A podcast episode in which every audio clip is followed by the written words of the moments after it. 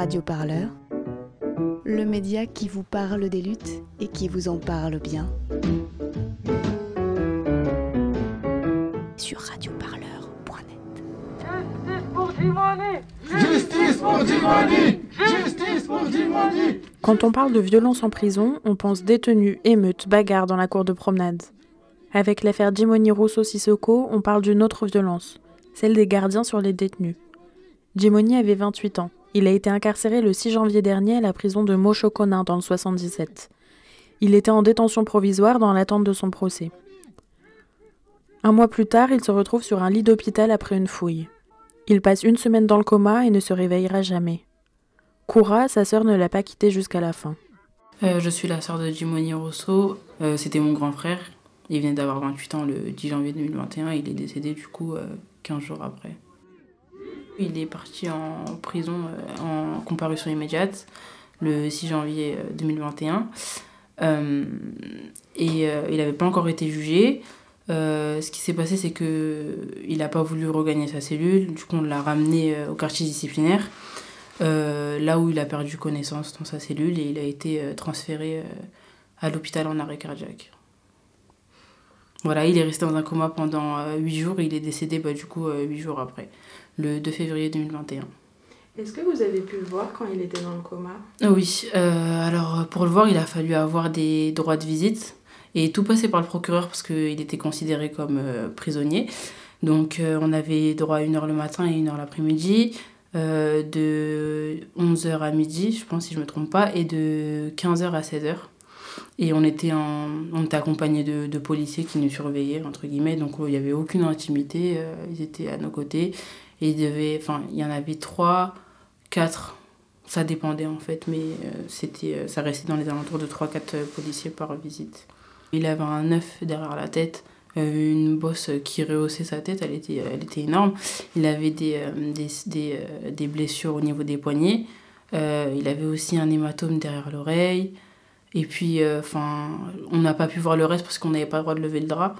Euh, donc, euh, on avait la visibilité que sur euh, ses poignets et sur bah, son visage, du coup. Le jour où on nous a dit qu'on allait l'extuber, c'est parce qu'il avait franchement, il avait perdu la vue, son cerveau ne répondait plus. Donc voilà, et puis le lendemain, on, leur a- on, les, on, les, a appelés pour leur dire, pour leur demander si c'était possible de le garder branché. C'est là où elle nous a dit que c'était de la persécution, que son corps allait commencer à pourrir, clairement. Euh, donc en fait, c'était plus pour son bien à lui de le débrancher, etc. Et lorsque, euh, le jour de son décès, euh, du coup, ce jour-là, on a eu le droit à, des heures de visite plus prolongées. Parce qu'on savait vraiment que c'était la fin. Et puis, on est resté avec lui, on est resté à ses côtés. Et du coup, bah, il est mort dans, dans mes mains. Enfin, enfin, je lui tenais sa main et son cœur son cœur a lâché à 16h05. Ils l'ont extubé quelques minutes avant. Mais enfin, du coup, il tenait plus tout seul. En fait, il respirait plus tout seul, etc. Et du coup, bah, il est décédé à 16h05. La famille de Jimoni est informée de son état de santé seulement 24 heures après son hospitalisation. Il est déjà en mort cérébrale, mais seulement trois personnes sont autorisées à le voir, à raison de deux heures par jour. À l'hôpital, les médecins n'ont pas le droit d'informer la famille sur l'état de Jimoni. C'est ce que raconte Mamadi, son cousin. Les médecins, on leur pose des questions, ils disent que la procureure leur, leur interdit de nous divulguer des informations. On n'a pas le droit de soulever le drap, on n'a pas, besoin, pas le droit de prendre de photos, pas le droit de le toucher. On a eu la chance, alors qu'il est dans un coma, d'avoir euh, une infirmière qui se pose des questions, qui a été touchée, on se pose vraiment des, des- par, par cette histoire, et qui est venue nous voir euh, en aparté et nous dire, euh, entre guillemets, de, de fouiller. On a un peu discuté avec elle, elle a essayé de, de nous rassurer, entre guillemets, et puis de nous remonter le moral. On lui a posé la question, entre nous, pour vous, est-ce qu'il y a matière à creuser ou pas? Parce que nous, on est dans, dans, le flou, dans une interrogation, on ne sait pas. On n'a pas le bilan de santé, on ne sait pas ce qui se passe, il est dans, dans un coma. Est-ce que pour vous, il y a matière à, à creuser? Et puis euh, l'infirmière nous dit, euh, j'ai pas le droit de vous divulguer des informations car euh, bah, mon diplôme et puis, euh, et puis mon, mon boulot est peut-être en danger si je me permets de vous divulguer des informations que la procureure ne nous permet pas. Mais elle nous a seulement dit, je vous conseille de creuser. Et pour moi, ça a été, ça, ça fait un déclic. Je me suis dit, si l'infirmière nous, nous demande de creuser, c'est qu'il y a forcément quelque chose. Et puis à partir de ce moment-là, on a décidé de faire, euh, faire des, euh, des témoignages, euh, marche blanche, et, et, puis on a eu le témoignage anonyme qui nous a confirmé que c'était pas normal. Jimoni décède le 2 février à 16h05. Le jour même, depuis la chambre d'hôpital, sa sœur Koura lance un appel à témoignage sur les réseaux sociaux. Elle veut pouvoir faire la lumière sur ce qui est arrivé à son frère. Et cinq jours plus tard, la famille organise une marche blanche jusqu'à la prison de Mochokona. Là aussi, l'appel à témoignage est renouvelé. Malgré une pluie ininterrompue, plusieurs centaines de personnes sont venues y participer. Élargir un. On ralentit la cadence, on ralentit la cadence.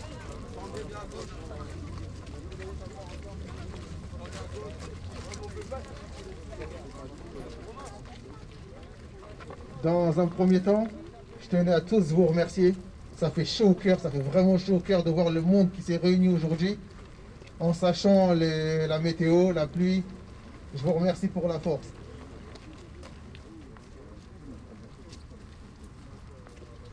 La deuxième banderole, s'il vous plaît, on va passer par ici, vous allez passer derrière. C'est-à-dire que cette partie-là, vous venez directement, on avance comme ça, s'il vous plaît, par ici. La prison, je m'adresse encore une fois à la prison, parce qu'aujourd'hui, tous les jours, quotidiennement, nous avons des violences en prison faites aux prisonniers. Aujourd'hui, aujourd'hui, grâce à vous tous, on a la chance de faire entendre leur voix. Donc s'il vous plaît, les détenus, tous les détenus qui sont en prison, les gardiens, on sait très bien qu'il y a des gardiens qui veulent dire la vérité, mais qui subissent une pression. On vous demande, s'il vous plaît, la famille, ses proches, toutes les personnes réunies aujourd'hui, dites-nous la vérité. Dites-nous la vérité. On demande à tous les détenus, tous les détenus, si vous avez un parloir, rédigez une lettre. Rédigez une lettre et expliquez toutes les violences que vous avez reçues en prison. Toutes les violences, toutes les violences. Toutes les personnes qui sont passées par la prison aussi, vous avez le droit de laisser un message. Toutes ces personnes, ayez connu des personnes, des frères, des amis, ont donné témoignage de tout le monde. On veut la vérité On la vérité des témoignages via les, réseaux de euh, détenus qui nous disent que c'est- que c'est quelque chose de courant. C'est quelque chose de courant qui arrive tout le temps. Des, euh, euh, détenus qui ont des fractures, des détenus qui sont blessés. Il y en a certains qui sont dirigés vers la justice et qui ont été entendus. Bah, les personnes, enfin les surveillants qui ont- sont impliqués dans certaines violences sont jugés, payent des amendes. Mais malheureusement, c'est c'est pas le cas de tout le monde. Il y en a plein, ils se disent bah, Je suis en prison, bah, il, se, il passait ce qui s'est passé, et puis on passe à autre chose. Une fois qu'ils sont sortis, leur, leur premier but, c'est de, de passer à autre chose, et pas de, de porter plainte ou essayer de, de suivre les surveillants qui ont, eu des, des actes violents envers eux. Mais euh, oui, aujourd'hui, on a reçu des témoignages de plein de, de détenus qui nous disent que c'est monnaie courante. Ils, ont même des, pratiques pour, pour euh, blesser des, euh, des prisonniers sans laisser de traces. J'ai l'impression qu'ils ont l'habitude de faire ça. Ils ont l'habitude, ils ont des techniques pour blesser, pour faire mal, sans laisser de traces, pour pas qu'ils soient, euh, qu'ils soient mis en danger ou qu'il y ait des traces comme quoi ils ont, été, ils ont, subi des violences. Mais moi, je trouve ça, je trouve ça grave. On a des, audios où on entend crier. Des audios où on entend crier. Donc, on nous a fait parvenir. C'est, mais... Parmi les témoignages reçus, une lettre adressée à la mère de Jimoni alors qu'il était encore dans le coma. Euh, vous ne me connaissez pas et moi non plus. Je souhaite vivement rester anonyme. Ce que je fais là, je le fais par devoir moral et déontologique. Je fais partie du personnel travaillant au centre pénitentiaire de Mochokona. Depuis le drame dans lequel votre fils Jimoni Rosso risque de laisser sa vie, tous les jours j'y pense au point d'en être perturbé dans mon sommeil. Madame Rousseau, le drame arrivé à votre fils le 25-01-2021 au sein de l'établissement de Meaux n'en est très grave et mérite l'opinion publique les médias, votre avocat et surtout le procureur de Meaux en soient informés pour des poursuites contre des agents qui n'ont pas fait leur boulot lors de l'intervention. Ils sont responsables de l'arrêt cardiaque dont a été l'objet votre fils. Des lettres similaires ont aussi été envoyées à la compagne de Jimoni ainsi qu'à l'Observatoire international des prisons. Ces lettres sont anonymes, mais la précision des faits qu'elles relatent laisse penser qu'elles ont bien été écrites par un gardien de la prison de Mochokona. En effet, Jimoni Rousseau avait envoyé un courrier à la responsable du bâtiment MAD, maison d'arrêt droite, pour un changement de cellule. Il souhaitait se mettre avec un de ses copains du nom de un tel, euh, natif de l'ANI comme lui. Sa demande a été refusée, alors que ce jour-là, étant en promenade, il a refusé de remonter dans sa cellule. Au vu de son refus, la chef de la détention et la responsable MAD ont demandé à une équipe d'intervention, les ELAC, de l'extraire de la promenade et ensuite de le placer au quartier disciplinaire, puisque son geste justifie une mise en prévention au quartier disciplinaire. Ce qui fut fait. Avant qu'il soit conduit au quartier disciplinaire, il a été placé en salle d'attente. Alors qu'il était en salle d'attente, agacé par la façon dont l'équipe le traitait, menotté dans le dos et injures et traitements dégradants, votre fils s'en est pris à un agent en le mordant à la cuisse. Furieux de voir ça, l'agent de la responsable MAD en présence de la responsable MAD, puis de la chef de détention, a asséné de plusieurs coups de pied dans la tête de votre fils afin de le faire lâcher prise. Et lorsqu'il était transféré vers le quartier disciplinaire, il, saignait abondamment du nez. Une fois au quartier disciplinaire pour le démenoter et procéder à sa fouille intégrale, Jimoni, ne, se laissant pas faire, a subi le tabassage de cette équipe d'intervention. Ils l'ont étranglé, un puits important sur la poitrine et des actes d'humiliation. Et ayant perdu connaissance, c'est à ce moment qu'ils ont demandé l'intervention de l'infirmerie. Et plus tard, constatant la gravité de l'état de votre fils, il a été transporté à l'hôpital en arrêt cardiaque. D'autres témoignages se sont ajoutés à cette lettre, notamment avec l'audition de trois surveillants. C'est après ça que le parquet de Meaux a requalifié l'enquête ouverte après la mort de Jimoni. Son objet initial était la recherche des causes de la mort. L'information judiciaire porte désormais sur violence par personne dépositaire de l'autorité publique et violence mortelle. Bah, on trouve ça quand même euh, grave d'attendre qu'un gardien décide de, témoigner pour que l'affaire euh, change de tournant. Parce que pour moi, à partir du moment où euh, un, prisonnier rentre euh, dans une cellule ou dans une salle de fouille avec six gardiens et qu'il n'en ressorte pas et qu'il a des traces de blessures et d'hématomes, enfin, il n'y a pas besoin d'être un scientifique ou même d'avoir toutes les lumières allumées dans le cerveau pour comprendre qu'il s'est fait tabasser. C'est ça qui a entraîné son état. Et je me dis que si aujourd'hui bah, le travail du directeur et puis de leur syndicat aurait marché et que leurs pressions qui ont été exercées sur les gardiens qui veulent dire la vérité aurait marché et que les gardiens du coup n'auraient pas décidé de dire la vérité, je me dis que notre, euh, notre affaire et puis euh, ce, qui, ce qui se passe dans notre famille, et, bah, ça serait resté euh, sous silence, ça aurait été un non-lieu ou ça aurait donné aucune suite, comme ce qu'on remarque sur plein d'autres victimes et plein d'autres familles qui aujourd'hui n'ont toujours pas de, de vérité en sachant très bien que ce qui se passe c'est flagrant.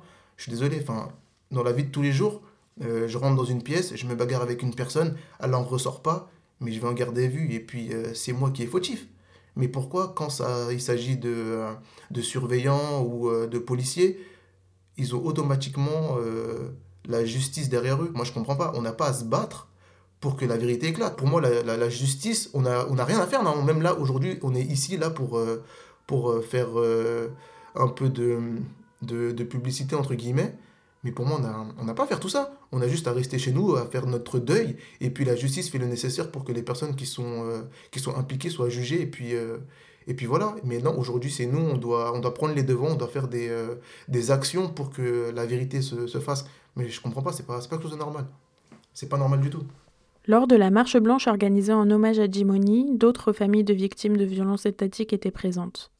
Assa Traoré, qui lutte depuis près de cinq ans pour faire la lumière sur les conditions dans lesquelles son frère est décédé après son interpellation. Amel Bentounsi du collectif Urgence Notre Police Assassine. La sœur de Lamine Dieng, mort en 2007 après son interpellation. Tout comme les violences policières, les violences pénitentiaires semblent être systémiques. Mais derrière les murs des prisons, pas de vidéo. Impossible de filmer les tabassages subis par les détenus. Il ne reste alors que leurs paroles. Mara, amie de Jimoni et ancien détenu, témoignait de la violence qui règne en prison lors de la marche blanche. Juste pour vous dire, faut que vous sachiez que simplement faire une manifestation ici, c'est assez exceptionnel. Et ça se passe pas tous les jours. Et euh, c'est énorme. Moi, pour vous dire, je m'appelle Mara, j'habite à Sarcelles à Villebelle, Ibo. C'était un ami, on a fait de la moto ensemble. Une semaine après, il est décédé. J'ai déjà fait de la prison, j'en ai fait trois, j'en ai passé un j'ai passé un an d'isolement et je sais ce que c'est que d'être de l'autre côté. Et être de l'autre côté, c'est la loi de l'Omerta. Donc quand ils envoient les iris, ce qui est arrivé à Jimoni, on n'a pas vu, mais on sait. Parce qu'on a vu ce qui se passe de l'autre côté. On a vécu en prison On a vu ce que c'était qu'être au mitard, on a vu ce que c'était qu'être en promenade, on a vu ce que c'était qu'être dans une cour d'assises. On sait comment ils procèdent, on sait comment ils fonctionnent, on sait comment ils nous mettent des peines. Donc chacun d'entre vous, aujourd'hui vous êtes là, et comme ils l'ont dit, le combat, c'est demain, c'est après-demain, c'est dans un an, cinq ans, et voire même dix ans. Je le dis parce que c'est une réalité. Vous avez l'impression peut-être que tout ce qu'on fait là aujourd'hui, quand on prend le micro, on s'exprime, c'est mécanique, mais c'est une réalité. Parce que toutes les personnes qui prennent le micro, elles ont l'habitude, chaque semaine, il y a un Français qui meurt sous les coups d'un policier. Chaque semaine, il y a un détenu certainement qui meurt sous les coups d'un surveillant ou de l'administration pénitentiaire. Faites attention, prenez conscience de qui vous êtes et de là où vous êtes. Vous êtes des Noirs, des Arabes. Pour eux, vous êtes considérés comme des sous-hommes. Je vous le dis, nous, tout ce qu'on demande, c'est la justice. Parce que quand il se passe ce genre de choses, on demande une chose aux gens qui sont victimes, qu'ils soient cool, qu'ils soient posés, qu'ils soient réfléchis et attentifs. Mais à un moment donné, être cool, ça va deux minutes. Prendre des balles dans le dos, ça va deux minutes. Se faire percuter par la police, ça va deux minutes. Se faire incarcérer gratuitement, ça va deux minutes. Il est temps de prendre conscience. Nos parents ne sont pas venus ici pour subir ce qu'ils subissent. Vos parents ne sont pas venus ici pour subir ce qu'ils subissent. Donc prenez juste conscience de là où vous êtes et de qui vous êtes. C'est super important. Merci à vous. Radio Parleur, le son de toutes les luttes. Écoutez-nous sur radioparleur.net.